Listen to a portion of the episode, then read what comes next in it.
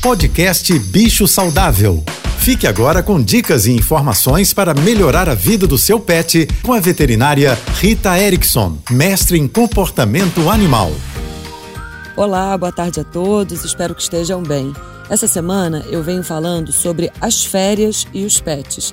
Se a gente leva eles conosco, se a gente deixa numa hospedagem ou na nossa própria casa, com alguém que se hospeda na nossa casa e os principais cuidados que a gente precisa tomar. É importante lembrar que se o seu animal nunca teve contato com água, numa piscina ou mesmo no mar, ele precisa ser apresentado de uma forma muito sutil ele nunca deve ser forçado a entrar na piscina ou no mar. Isso pode fazer com que ele nunca mais tenha a possibilidade de aproveitar essa interação, que especialmente no verão pode ser muito bacana.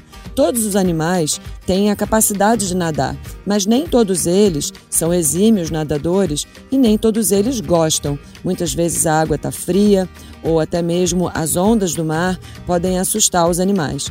Também é muito importante que a gente use um coletinho, se for o caso de levar o animal numa prancha ou até mesmo num barco. E nunca se esqueça, todos os animais devem usar uma coleira com uma identificação. Basta o telefone do principal responsável. Em situações de viagem, essa recomendação é mais importante ainda. Se você quiser saber mais sobre cães e gatos, me siga no Instagram, ritaerickson.veterinária. Um beijo e até amanhã. Você ouviu o podcast Bicho Saudável.